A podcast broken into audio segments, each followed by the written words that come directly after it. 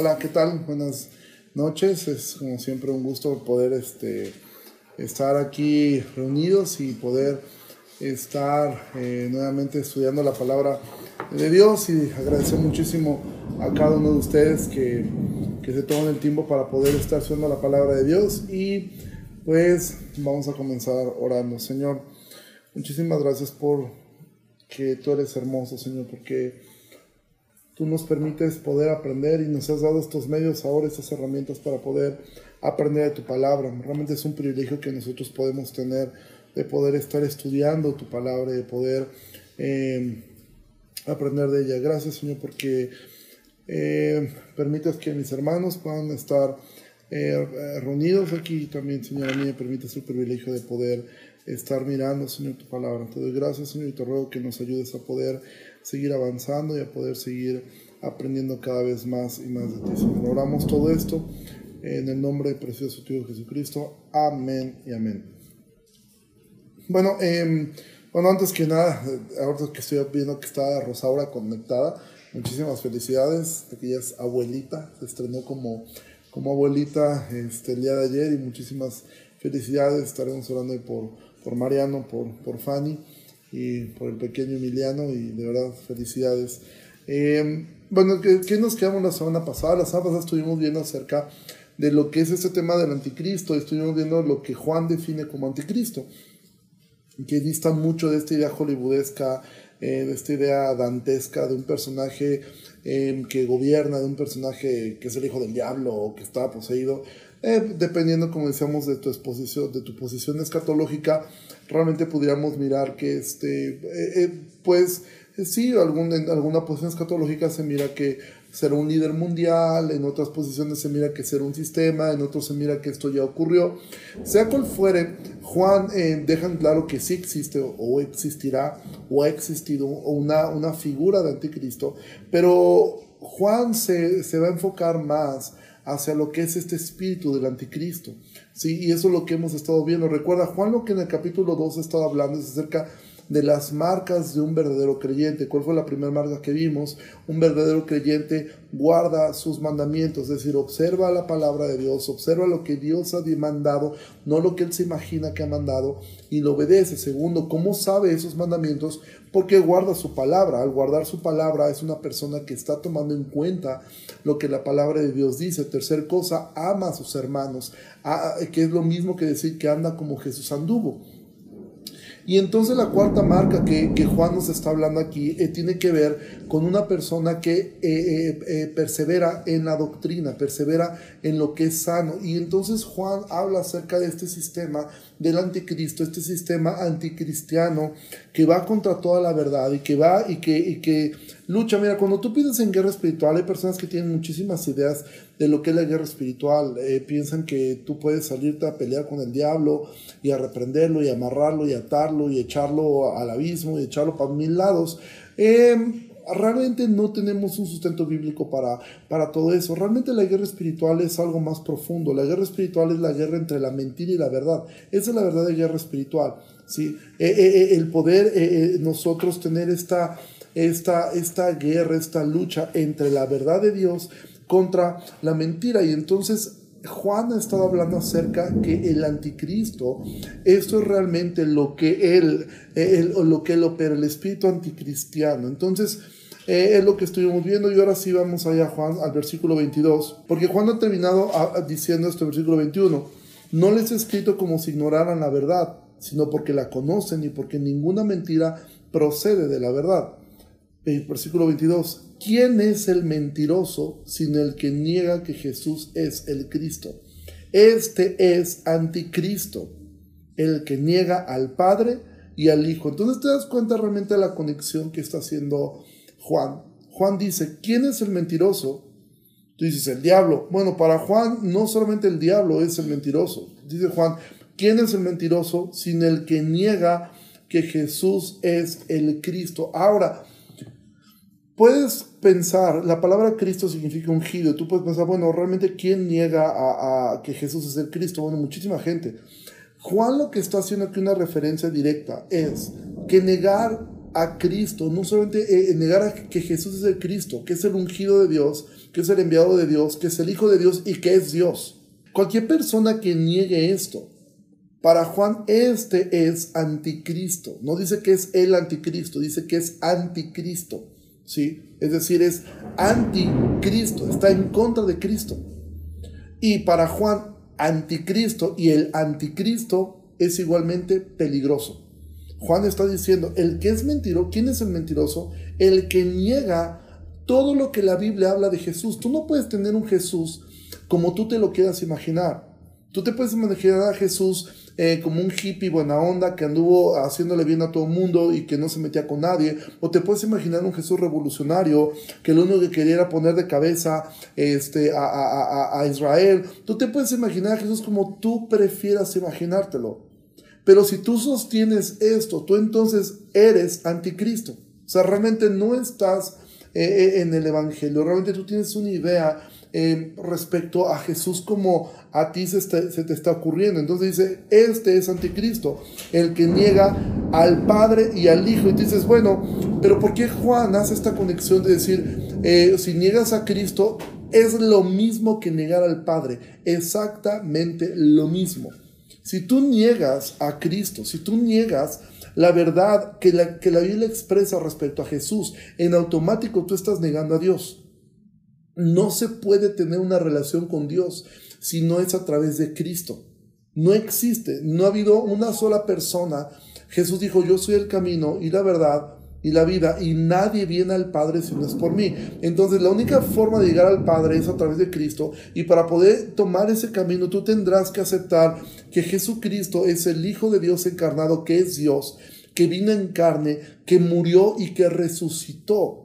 Eso es una cristología sana, es una cristología bíblica y es una cristología correcta. Fuera de eso, Cualquier cosa que tú quites o añadas respecto de la figura de Cristo realmente te convierte en anticristo. Y ahí tenemos muchas sectas que pueden estar pensando, bueno, los testigos de Jehová no creen en la divinidad de Cristo, eh, por el otro lado tenemos a los mormones, tampoco lo creen, y un montón, pero yo no quisiera tratar tanto ese tema, sino tratar el tema realmente con nosotros. Hay muchas personas que niegan realmente a Cristo, ¿sí? Que aunque lo profesan como Señor, realmente no creen en Cristo porque no tienen una imagen bíblica respecto de Cristo, realmente tienen una idea en su mente respecto a quién es Jesús, cómo era Jesús. Y entonces versículo 23 dice, todo aquel que niega al Hijo tampoco tiene al Padre. El que confiesa al Hijo tiene también al Padre. ¿Te das cuenta de la conexión que hace Juan? No hay forma en la cual tú puedas accesar a Dios, al Padre, si no es a través de Cristo.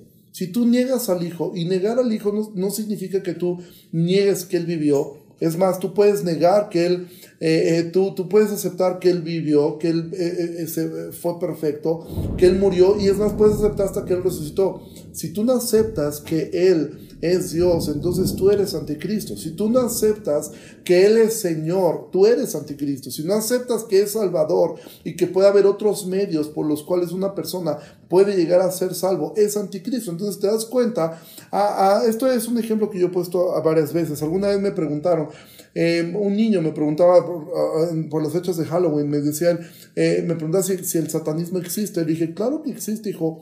¿Sí? Cualquier religión que no sea eh, lo que la Biblia habla es satanismo. Nació en el corazón de Satanás. ¿sí? O sea, cuando pensamos en satanismo, pensamos en anticristo, pensamos en algo muy oscuro, pensamos en algo muy, muy denso, pensamos en cosas eh, eh, hollywoodescas, pero para, para la Biblia, Pablo dice, cualquier persona que le añada a un, un ángel del cielo al Evangelio sea maldito. ¿Sí? Y para, para el apóstol Pablo, también el mismo Timoteo, cualquier persona que le añada lo que sea a lo que la Biblia enseña y le quiera agregar algo que la Biblia no te ordena, por muy pequeño como abstenerte de alimentos o prohibirte que te casen para que te cases, para Pablo eso es una doctrina de demonios, ¿sí? Entonces, ser anticristo no es que tú te, te vistas de negro y quieras como como este como Pinky Cerebro dominar el mundo. No, basta con que tú simplemente eh, niegues alguna de las verdades que la palabra de Dios enseña respecto a Cristo, que Él es Señor que Él es Salvador, que nadie va al Padre si no, es, si no a través de Él, que tus obras no te pueden salvar, que tú tienes que rendir completamente tu vida al señorío de Cristo, vivir como Cristo vivió, andar como Cristo vivió, obedecer lo que Él dijo, negarte a ti mismo, tomar una cruz, preferir a Dios por encima de tu, tu dinero, tus posesiones, tus metas, tus amigos, tu familia. Eso es, si tú niegas eso, entonces tú estás negando también al Padre. Juan hace esta conexión completa, versículo 23. Todo aquel que niega al Hijo tampoco tiene al Padre, y confiesa al Hijo tiene también al Padre. 24. Lo que han oído desde el principio permanezca en ustedes. Si lo que han oído desde el principio permanece en ustedes, también ustedes permanecerán en el Hijo y en el Padre. ¿Te das cuenta cómo Juan está eh, eh, eh, reforzando la idea de que no puede separar a Dios del Hijo? No se puede llegar al Padre de ninguna forma si no es a través de Cristo. Entonces Juan dice lo que han oído desde el principio. ¿Y qué es lo que hemos oído desde el principio? Bueno, lo que hemos oído desde, desde el principio es lo que Juan ha expresado en el Evangelio. Eso es lo que realmente Juan está haciendo una, una referencia. Eh, él está haciendo esta referencia respecto a, a lo que has escuchado y esto es un buen exhorto para nosotros. Bueno, si tú vienes de una iglesia sana, retén lo que has aprendido respecto a Jesús. Retén, si vienes de una iglesia donde te han enseñado que Jesús es el genio de la lámpara maravillosa que vino para darte todo lo que tú quieres, para darte la casa de tus sueños, para darte el esposo el esposo de tus sueños, para darte una casa en la montaña y una casa en el mar y hacer de tu vida lo que tú quieras, bueno, ese no es un Jesús bíblico. Si ese es un invento de una persona, porque Jesús nunca dijo esas cosas. Entonces sí, ahí te diría, olvídate de lo que has aprendido. Pero sea que vengas de una iglesia reformada, o vengas de una iglesia carismática o la que sea, olvídate de todo y vea la Biblia. ¿Qué es lo que Juan está diciendo? Lo que han oído desde el principio. En este caso, tú tienes que ir a la palabra de Dios y ver realmente tú mirar allí si lo que tú estás creyendo respecto a Cristo es verdad o simplemente es algo que tú estás pensando. Porque no puedes tener un acceso al Padre si tú no tienes un entendimiento correcto de quién es Cristo. Si tú no tienes un entendimiento correcto de quién es Él. Y no puedes tenerlo si no es a través de la palabra de Dios. De ahí lo absurdo de gente que dice que la doctrina no importa. Lo que importa es Jesús. Sí, sí importa. Pero la única forma de conocer a Jesús es a través de la doctrina. No puedes conocer a Jesús si tú no estudias. Eso es algo tan absurdo como decir, lo que importa es eh, eh, eh, un rey. Si Tú no puedes creer en cómo funciona un rey si tú no lo conoces realmente a él. Muchas personas creen, yo puedo tener a, un Jesús a, mi imagen, yo puedo pensar solamente en Jesús. Y hay personas aún que extraen solamente eh, quisieran extraer los evangelios y de hecho de los evangelios quisieran extraer únicamente las historias bonitas de los milagros de Jesús andando a los enfermos, aceptando a las prostitutas, aceptando, sanando a los leprosos. Toda esa parte es linda, pero no podemos separar o creemos todo o negamos todo. ¿Sí? Entonces él dice, lo que han oído desde el principio permanezca en ustedes. Si lo han oído desde el principio, permanece en ustedes también ustedes permanecerán, tiempo futuro, permanecerán en el Hijo y en el Padre. ¿Sí? La permanencia futura tuya depende totalmente de tu permanencia en Cristo, de tu conocimiento de Él. Versículo 25. Y esta es la promesa que Él nos hizo, la vida eterna. Entonces, de alguna manera, Juan dice, quiere la vida eterna. Esa fue la promesa de Jesús. Eso fue lo que Él, él ha dicho. Tienes que permanecer. Juan sigue hablando acerca de, la, de, la, de, la, de esta última marca, de permanecer, permanecer, porque sabes que eh, eh, Jesús contó una parábola que malamente se ha llamado la parábola del sembrador. Jesús no está hablando del sembrador, el sembrador no es el personaje principal de la parábola. Esa parábola, su nombre es la parábola de los suelos, porque habla de cuatro tipos de suelos. ¿sí? Ese, ese sería un nombre más correcto para esa parábola. La idea principal no es el sembrador, la idea principal es los tipos de suelo. Eso habla de un tipo de suelo que hay en rocas, un tipo de suelo que es, que es, es un, camino que, los, que, que, los, que las aves vienen y se comen, y habla de un suelo que es fértil. ¿sí? Entonces Jesús describe esto, y muchas personas llegan a, eh, llegan a Cristo, llegan a a conocer al Señor. Por ahí me están diciendo que el volumen está un poco bajo, pues ustedes lo quieren checar. Y me dicen, el problema es que si subo más el micrófono empieza a clipear y se escucha así como de vendedor de colchas. Entonces, este, por eso es que lo tengo un poco abajo. Este, pero igual, eh, hermano Adrián, igual le sube el volumen a todo o unos audífonos podrían resolver el problema. Entonces, este, em, Jesús está hablando de, estos tipos de suelos, de este tipo de, de, cuatro tipos de suelos. Y es que hay gente que llega y parece que, que crece bien, ¿sí? y empiezan a crecer. Hay unos que caen sobre piedras y nunca ocurre nada. ¿sí? Como llegan, se van. Hay otros que llegan un poco de tiempo y Jesús dijo, los afanes de la vida se los terminan llevando.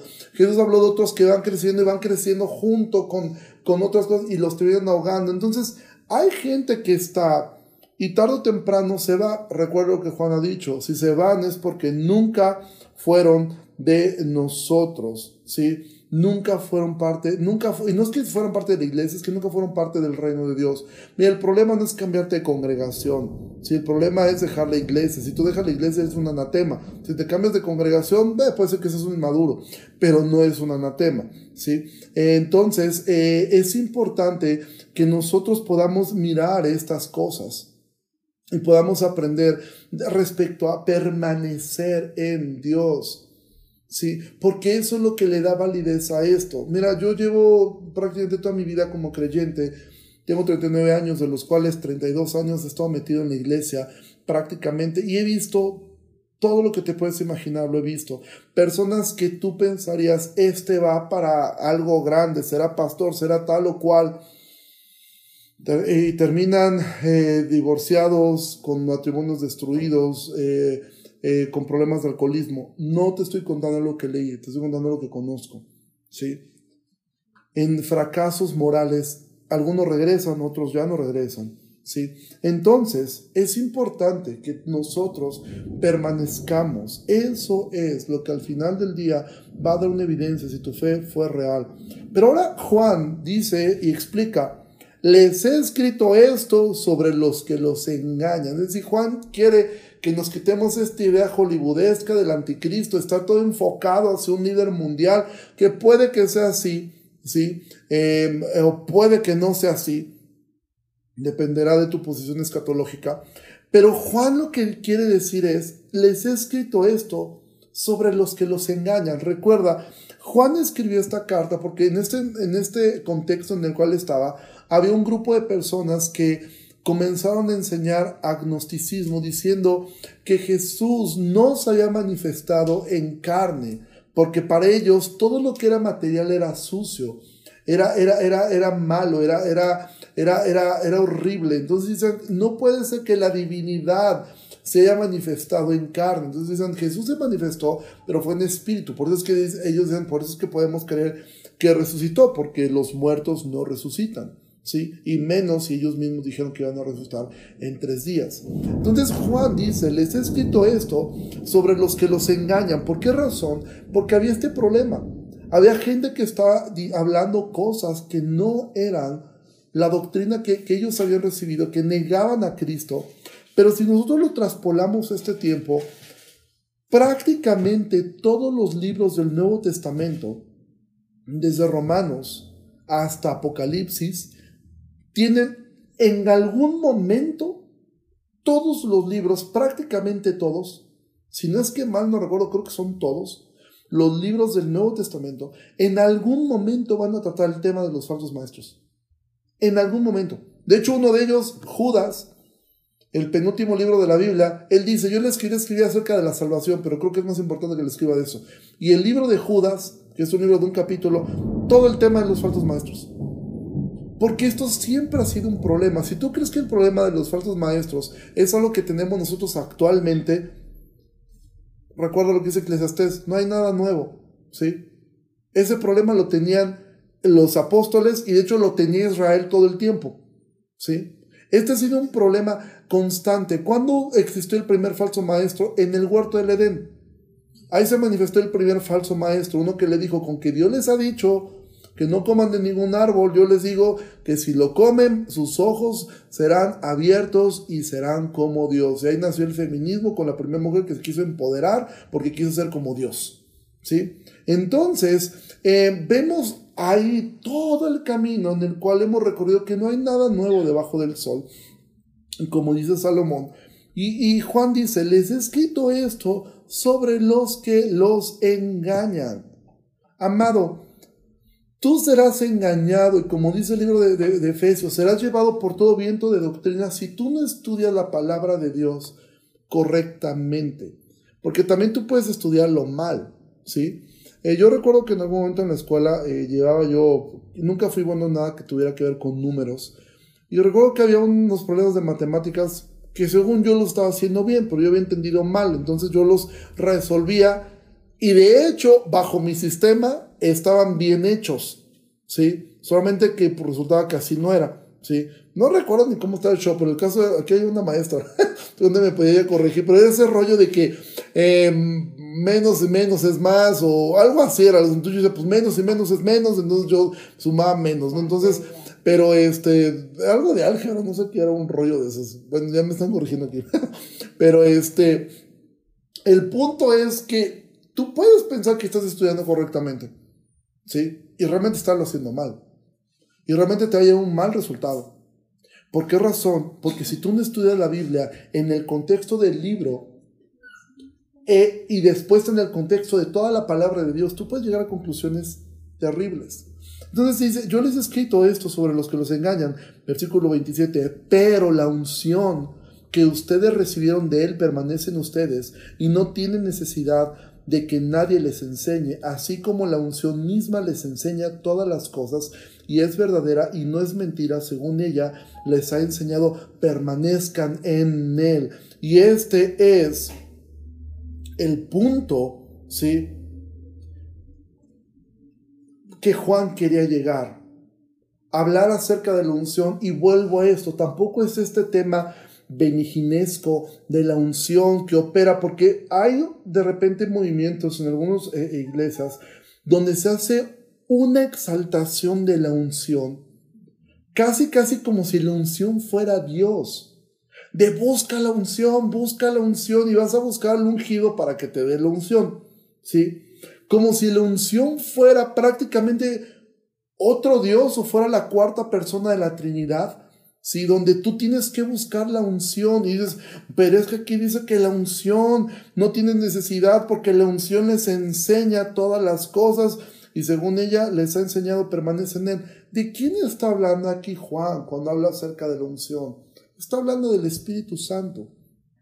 ¿Sí? No existe una cuarta persona de la Trinidad llamada unción.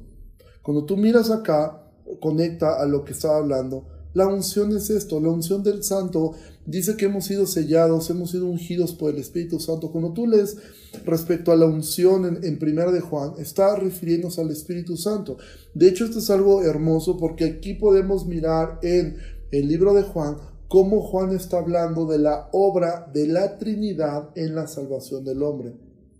La unción te enseña, el Espíritu Santo te enseña. Jesús dijo, Él les enseñará todas las cosas y Él les recordará lo que yo he hablado y no hablará de cuentas suyas, sino que les hablará todo lo que yo he hablado. Al mismo tiempo Jesús dijo, yo hago simplemente lo que veo hacer al Padre. Entonces aquí vemos toda la operación de la Trinidad. El Espíritu Santo te enseña respecto a Cristo, aprendes quién es Cristo y Cristo te lleva al Padre. ¿sí? Porque algo que, como decía eh, eh, el recién fallecido J.I. Packer. Lo hermoso eh, eh, del Evangelio sí es la salvación, pero hay algo igual de hermoso, pensar que Dios te ama y creer que Dios te ama, pero sobre todo lo más hermoso es saber que Dios te ama. ¿Sí? Saber que Dios te ama, porque la Biblia dice así. Entonces Juan dice, la unción que ustedes recibieron de Él permanece en ustedes y no tienen necesidad que nadie les enseñe. Ahora, esto no se está refiriendo a que tú no necesitas que nadie te enseñe. Yo ya, bueno, entonces, ¿para qué estamos viendo esto? Sí, o sea, como para qué estamos perdiendo el tiempo, este, llevamos prácticamente media hora. Si no hay necesidad de que nadie nos enseñe, ¿para qué entonces Dios constituyó algunos maestros? ¿Para qué hace todo esto? No se está refiriendo a que no tenemos necesidad que nadie, que ningún ser humano nos enseñe. Lo que se está refiriendo aquí es que lo que yo te estoy enseñando, lo que cualquier persona te enseñe, debe ser la palabra de Dios. Pero realmente no soy yo.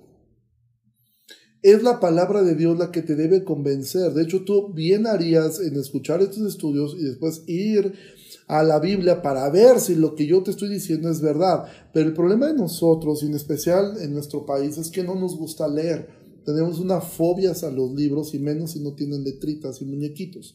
Detestamos leer, aunado a que si es algo espiritual, pues tu carne se niega, el diablo te ayuda para que menos quieras leer y, e indagar. Entonces tú de alguna manera terminas aceptando todo lo que un pastor dice, simplemente porque él lo dice y tú dices, bueno, es que él debe saber, ¿no?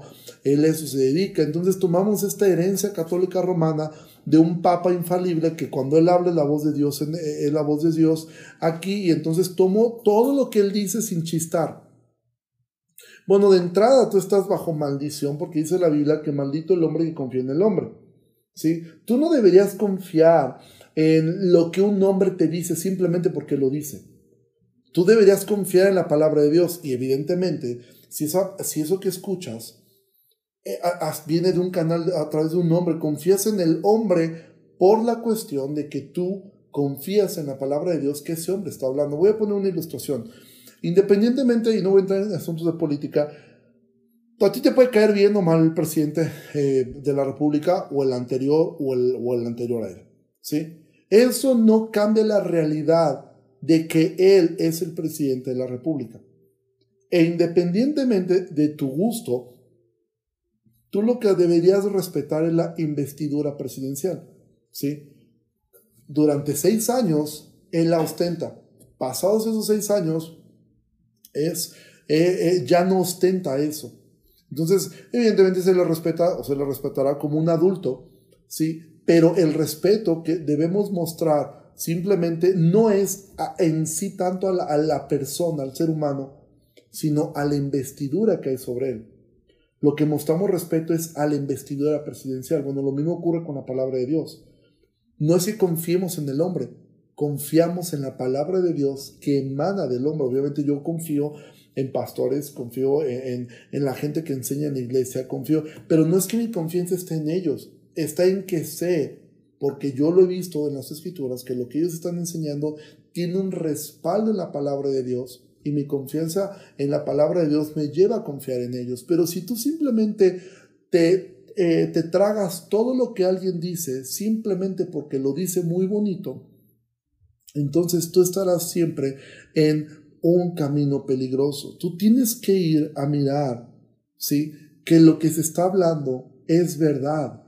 Tú deberías ir a la escritura, escudriñar la escritura, mirar si eso es verdad. Y el ejemplo que tenemos en el libro de los Hechos, que es el ejemplo clásico de los bereanos, mire, ellos escuchaban a Pablo, el autor de casi la mitad del Nuevo Testamento, y ellos decían, pues serás Pablo, pero tenemos que ir a ver si lo que estás hablando es verdad. Porque lo que convence al hombre no es el hombre, es la unción, y eso es el Espíritu Santo. Entonces, cuando tú miras acá de la unción, se está refiriendo a esto. No está refiriendo a que tú no puedes aprender de nadie. ¿sí? Se refiere a que tú deberías aprender lo que la palabra de Dios te enseña. Dice, y es verdadera y no es mentira, según ella les ha enseñado, permanezcan en él. Nuevamente permanece. Versículo 28. Y ahora, hijitos, permanezcan en él, para que cuando se manifieste tengamos confianza, para que en su venida no nos alejemos de él avergonzados. Y aquí Juan ya está terminando esta parte de su sermón. Recuerda, primera de Juan es prácticamente un sermón escrito. Y Juan, ah, digamos, todos los que hemos hecho un mensaje hacemos un bosquejo. Bueno, no todos, la, mucha gente no hace bosquejos. Yo admiro muchísimo a los que no hacen bosquejos. Yo, si no tengo un bosquejo, me trabo completamente para predicar. Pero en un bosquejo tú pones puntos principales y esto es como que, entonces dentro del bosquejo de Juan, este sería el punto, las marcas de un verdadero creyente, ¿sí? Entonces, ¿cuáles son estas marcas? Primer marca, guarda sus mandamientos, segunda marca, guarda su palabra, tercera marca, ama a los demás, anda como Jesús anduvo, cuarta marca, permanece. Y ahora es el punto, pero como todo punto tú tienes eh, cuando estás predicando que llevar a, a un tipo de conclusión. ¿Qué ocurre si no lo hago? ¿Sí? Porque recuerda, la Biblia no es una forma de decirte, mira, si haces eso te va a ir muy bien, pero si no lo haces te va a ir bien solamente. Sí, o sea, como que, mira, este es el mejor camino a tomar. Jesús es la mejor opción que tienes. Jesús es lo más padre que te ha pasado en la vida. No, lo que la vida te enseña es Jesús es lo único que tienes. Lo único, no hay otra opción. No es la mejor opción, es la única opción. ¿Sí? No es como, no es como que tengo muchas opciones, decir, bueno, eh, se hundió el Titanic y tengo la opción de, del chaleco, tengo la opción de un pedazo de madera, tengo la opción de un barquito, de una lanchita o tengo la opción de un barco que llega. No, aquí no hay nada de eso. Aquí hay una sola opción, Cristo. La tomas o te ahogas. No hay otra opción para salir, ni hay oportunidad alguna de que el hombre se llegue a salvar si no es por él. Entonces dice, ahora hijos, permanezcan en él. ¿Para qué? Dice, para que cuando se manifieste, se manifieste aquí en el anticristo, no, se manifieste Jesús. ¿Sí? Mira, hay gente que le tiene más miedo al diablo que Dios.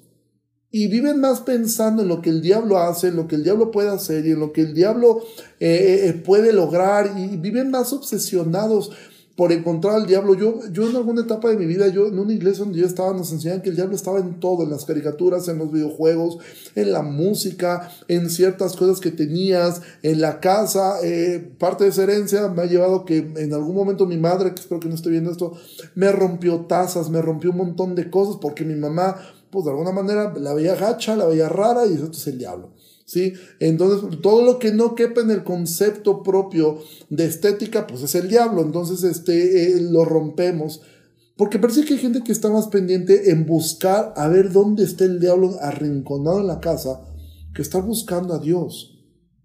Sí, hay gente que está peleándose con el diablo para arrebatarle sus bendiciones y arrebatarle lo que el diablo le robó. Mira, tu bendición, mi bendición no está en las manos del diablo, está en las manos de Dios. Y Dios da quien Él quiere, cuando Él quiere, como Él quiere, cuando Él quiere y en donde Él quiere. ¿Sí? Entonces, debemos buscar a Dios, no estar buscando tanto a ver dónde está el diablo para que lo amarre y le quite lo que Él... ¿Qué hay que si Dios fue el que le permitió que te lo quite? Y el diablo simplemente te dice, a Pablo conozco y a Jesús evidentemente también, pero tú no sé ni quién eres. ¿Sí? Y si Dios le permite, Dios le permite al diablo quitarte algo, quitarte tu salud, quitarte tu dinero, quitarte lo que sea, tú no vas a poder darle una orden al diablo cuando él tiene una orden superior a la tuya. ¿Sí? Es absurdo. Entonces, busca a Dios. Entonces, eh, Juan dice, hijos, permanezcan en él para que cuando se manifieste, ¿Qué significa se manifieste? Bueno, evidentemente se refiere a su segundo, a, su retorno, pero también se, eh, ¿cuándo se va a manifestar sobre muchas personas? Bueno, cuando muramos. Ese día le veremos, ese día estaremos delante de él. Y como hemos estado diciendo constantemente, tú te vas a morir. Yo me voy a morir. Si no nos mata este virus, algo más te va a matar, pero no te vas a quedar vivir aquí para siempre algo te va a matar, ¿sí? Puede ser un accidente, puede ser otra enfermedad, puede ser que te falle el corazón en algún momento, te falla algo, pero algo va a fallar en algún momento. No vamos a vivir aquí para siempre. Pero dice Juan, permanezcan para que cuando se manifieste Cristo o se manifieste que vas con Él, tengas confianza. Esa confianza que Pablo habló en Romanos capítulo 8. Esa confianza de saber nada te puede separar del amor en Cristo ni tribulación, ni angustia, ni hambre, ni desnudez, ni espada, ni principado, ni lo creado, nada te puede separar. Pero ¿cómo puedes generar esa confianza? Bueno, tú tendrías que, eh, ya muchos de ustedes vieron toda la serie de Romanos, recordar que para que Pablo llegue a esa parte del capítulo 8 de Romanos, él ha estado hablando respecto a, aceptar que tú y yo somos más malos de lo que creemos. ¿sí? Hace unos días tuve, eh, bueno, sigo en un debate con una persona eh, que estimo y que cree que hay gente buena. Bueno, bíblicamente no hay gente buena. Y la historia lo ha demostrado cien veces. Así que no existen personas buenas. Eh, esta idea de, de, de, de, Rousseau del hombre es bueno, pero la sociedad lo vuelve malo, en ese sentido Maquiavelo tiene razón cuando decía que todos los hombres son malos desde que nacen. ¿sí? y, y, es lo que Pablo habla. Entonces dice, ¿Cómo puedes generar esa confianza? Saber que estás en Cristo. ¿Cómo sabes que estás en Cristo? Porque tienes el testimonio de la unción, el testimonio del Espíritu, del Espíritu que es un Hijo de Dios. Entonces, cuando tú estás con eso, tú tienes confianza. Y recuerda, no estoy hablando aquí de perfección, no estoy hablando de que tú no falles, no estoy hablando aquí de que tú no tengas ningún error. Sí, tú debes tener confianza, acercarte confiadamente ante el trono de la gracia. Recuerda lo que Juan ha hablado en el capítulo 1. Has pecado, bueno, tenemos un abogado, a Cristo. Sí, ve con Él, confiesa tu pecado y se acabó. No importa lo que hayas hecho. Sí, Él te va a perdonar. De hecho, eh, si tú eres un hijo de Dios, ya te perdonó. ¿Por qué confesamos simplemente para, para permanecer en Él? Para permanecer allí, para permanecer allí, para dar testimonio de que somos realmente sus hijos. Entonces, Él dice, Ten confianza para que en su venida no nos alejamos de Él avergonzados. Entonces eh, Juan está diciendo, si tú permaneces cuando se manifieste Él, como el juez, cuando Él se manifieste, tú tendrás confianza. Plena confianza. Plena confianza de encontrarte con Él. Total y absoluta confianza. Sin embargo, si no permaneces en Él y demuestras entonces que no eras parte de, Él, entonces tú te dice, no nos alejemos de Él avergonzados. Tú puedes pensar la vergüenza que muchas personas tendrán en lo que Jesús describió y que quizás es el capítulo más aterrorizante de los evangelios o quizá de la Biblia entera. Mateo capítulo 7. No todo el que me dice Señor, Señor, entrará al reino de los cielos. Y muchos me dirán en aquel día, Señor, no profetizamos en tu nombre, y en tu nombre echamos fuera demonios, y en tu nombre hicimos muchos milagros. Jesús les dirá, apártense de mí, hacedores de maldad, nunca los conocí. ¿Sí? Porque no permaneció. Entonces, bueno, pero ¿cómo esta gente hacía milagros, echaba fuera demonios? Y Jesús le dice, aléjense, porque no permanecieron en la verdad. Persiguieron una idea propia, producto de su imaginación, y ellos construyeron un ídolo y le pusieron por nombre Jesús. Si tú lees la historia de... tú recordarás esta historia eh, en el libro de, de Éxodo, cuando Moisés sube al monte y se tarda un montón. Entonces los que están abajo se desesperan porque no baja. Y entonces le dicen a Aarón, ¿sabes qué? Moisés yo creo que hace, murió ahí arriba y va a hacer algo acá. Entonces, haznos un, eh, un becerro de oro para que lo adoremos. Y entonces dice, el libro de Éxodo que lo hicieron. Cuando Moisés baja, ¿sabes cuál fue la respuesta del pueblo? Dijeron, fiesta solemne a Jehová tenemos. O sea, esa gente dijo, esto, becerro de oro, es Jehová. Y se construyeron un ídolo y le pusieron por nombre Jehová y el pueblo creía, porque estamos hablando que eran millones de personas, ¿sí? Los que estaban cerca eh, veían eso, pero los que estaban más lejos decían, pues esto es fiesta a Dios, ¿no? ¿Quién sabe por qué? ¿Quién sabe para qué? Pero pues algo estamos festejando y pues estamos haciéndolo para Dios. Sin embargo, no fue así. Entonces lo mismo ocurre, mucho tú puedes pensar que estás permaneciendo en la verdad, pero si tú no guardas sus mandamientos, guardas su palabra, amas a los demás como Cristo amó, no de la forma romántica como tú te puedes imaginar, sino amar como Cristo amó, lo cual significa perdonar, aceptar, pero también significa confrontar, significa no solapar. Entonces probablemente tú estás teniendo una idea errónea de lo que es realmente el amor. Entonces Juan dice, si permaneces en él, no serás avergonzado. Versículo 29. Si saben que Él es justo, sepan también que todo el que hace justicia es nacido de Él. Entonces Juan termina esta sección diciendo, si saben que Él es justo, ¿sí? Si sabes que Él es justo, sepan también que todo el que hace justicia es nacido de Él. O sea, es decir, si sabes que Él es justo, tú tienes que entender algo. Si tú no has sido justificado por Él, no importa lo que hayas hecho, tú vas al infierno. No importa lo que tú hagas porque Él es justo y entonces Él tiene que castigar el pecado. Dios debe castigar el pecado, si no, no sería justo. Entonces Él dice, si saben que Él es justo, sepan también que todo el que hace justicia es nacido de Él. Y no se te refiere a hacer justicia que tú fueras un juez solamente. Hacer justicia significa caminar como una persona que ha sido justificado por Él.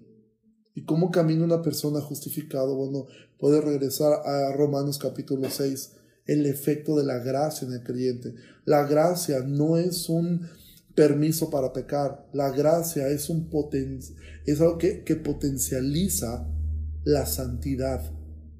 La gracia te separa del mundo, la gracia te acerca a Dios, la gracia te hace crecer en santidad. La gracia no es un permiso para que tú vivas como tú quieres y hagas lo que tú quieres. La gracia es algo que te acerca a Dios completamente. Entonces, hemos terminado esta, esta tercera sección y ahora entramos, como todo libro, a la parte del clímax y es a la parte eh, quizá más linda de, de, Juan, donde como tiene por, por título toda esta serie, Dios es amor, ¿sí? Donde Juan ahora va a hablar profundamente del amor de Dios. Y de verdad es conmovedor, como, de hecho, simplemente leyendo el capítulo 1, versículo 1 al 3, miren cuál amor nos ha dado el Padre para que seamos llamados hijos de Dios. Por esto el mundo no nos conoce porque no le conoce a él. Amados, ahora somos hijos de Dios. Entonces ahora Juan va a hablar acerca del amor de Dios, de este amor profundo, de este amor eh, que no podemos ni siquiera nosotros comprender o imaginar. Pero él tiene que dejar claro algo. Tú no puedes tomar y hacer tuyo ese amor si tú no permaneces observando sus mandamientos, guardando su palabra, andando como él anduvo y permaneciendo en la verdad. Amado, cuídate de los falsos maestros. Es algo peligroso, es algo dañino, es algo que pone en riesgo tu alma. Ten cuidado, ten cuidado de los falsos maestros. Guarda eso, guarda su palabra. Esa es la forma como tú vas a poderte guardar de un falso maestro. ¿sí? Eh, no nos guardamos tanto, eh, todo lo hemos hecho, yo lo he hecho también. Muchas personas parece que dedican su vida a tratar de desenmascarar a todos los apóstatas, a falsos maestros, apóstoles, etc. Y se la pasan público y público y público memes. Yo lo he hecho también, o sea, y haciendo un cosas respecto a esto. Eso nunca va a acabar, ¿sí? Nunca. Es como intentar, has intentado este, matar a todas las hormiguitas que se pueden. Nunca vas a lograrlo. Mañana va a haber más. ¿Sí? La forma correcta de vencer la mentira es exponiendo la verdad. Esa es la forma, no hay otra manera. Si es interminable, hoy son unos, mañana son otros. Pero permanecer en la verdad es lo que va a hacer que tú puedas mirar el capítulo 3 y decir, sí, Dios me ama, Dios me ama, porque estás luchando, porque te estás arrepintiendo. Recuerda, no se trata de ser perfecto, ninguno lo somos, nadie. El apóstol Juan no lo fue. Pablo no lo fue. Ningún ser humano ha sido perfecto, solo Cristo. Esto no se trata de perfección, se trata de arrepentimiento. De decir, ya la regué, voy con Él confiadamente, porque sé que tengo un abogado, porque sé que Él me ama, porque sé que Él está conmigo, porque sé que Él es mi papá, porque sé que Él me ha cuidado y porque sé que soy su hijo. ¿Y cómo sé que soy su hijo? que yo me estoy esforzando por guardar sus mandamientos, por guardar su palabra y por andar como él anduvo. Cuando tengo que mostrar amor, aceptación, lo hago. Cuando tengo que exhortar y tengo que confrontar, también lo hago. Amo de la forma como Jesús amó, no de la forma como el mundo me quiere imponer que debo amar.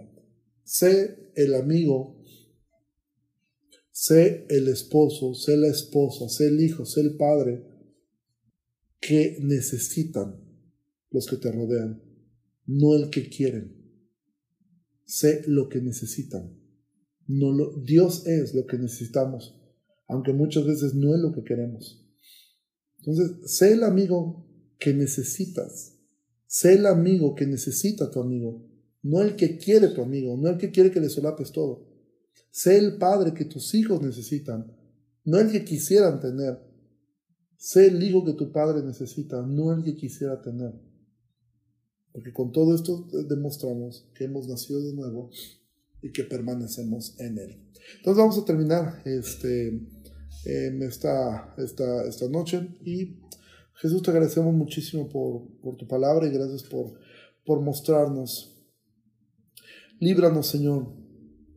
Líbranos de, de, de abrazar a veces formas anticristianas. Líbranos de ser anticristos y ayúdanos a observar tu palabra. Ayúdanos a guardarla. Ayúdanos a que la unción, a no cerrar nuestros oídos a la unción, no cerrar nuestros oídos al Espíritu Santo, no endurecer nuestro corazón. Señor, cuando el corazón se ha vuelto duro, quebrántalo, te lo pido. Quebrántalo, haz lo que debas hacer. Quebrántalo, quebrántalo. Si tiene que ser quebrantado una, otra, otra, otra vez, es bueno, Señor. Como escuchábamos ayer del pastor Packer, la debilidad es algo bueno. Nos recuerda que somos dependientes de ti, Señor. Bendice a mis hermanos, si hay algún enfermo, te ruego que los sanes. Y Señor, bendice esta casa, Señor, donde estoy transmitiendo. Señor, bendice esta familia, Señor, a estos amigos que, que, que aquí están, Dios. Guárdalos, bendícelos y bendice con nosotros. En el nombre de Jesús. Amén. Bueno, pues muchísimas este, gracias.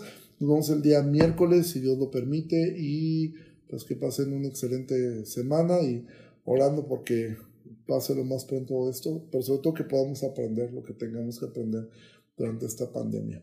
Dios les bendiga mucho, nos vemos el día miércoles, si el Señor lo permite. Gracias.